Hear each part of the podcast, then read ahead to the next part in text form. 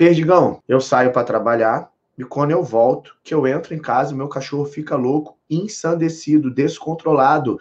Ele entra em modo possesso, tasmania, louco. Ha, uh, é. Ele pula em mim, ele faz xixi, ele morde minha calça, ele me arrasta, ele faz tudo. Eu não aguento mais, eu perdi a vontade de voltar para casa. Perdiga, me ajuda, please, please. Se você tem um convívio saudável de carinhos, alimentação, brincadeiras e tudo, seria incomum ou atípico que esse animal ficasse calmo quando você chega. Se o animal ficar calmo demais ou quieto no canto dele, não fazer festa em você, provavelmente ou esse animal está doente ou um animal antissocial, tá? Não é muito comum isso acontecer. Geralmente os cães fazem festa.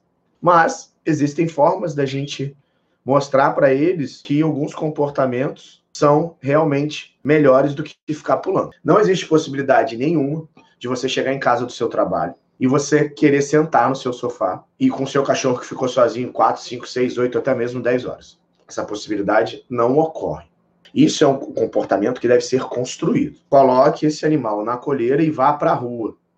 Vai gastar energia, vai subir a escada do prédio, vai caminhar, vai correr, vai jogar bolinha no, no, no parque, vai fazer alguma coisa. Por quê? Você tem duas opções. A primeira opção é ficar três horas gritando com o seu cachorro, xingando o seu cachorro, dando a culpa nele de tudo tentando controlar ele durante três horas, ou você pode otimizar o seu tempo e gastar meia hora para fazer um bom gasto de energia, um bom passeio com o seu cachorro e aproveitar depois duas, três horas com ele calmo. Essa é uma opção sua. Matematicamente falando, para mim é mais interessante entregar 30 minutos de intensidade e atenção e ficar com três horas de calmaria do que ficar três horas de intensidade, brigas e correções.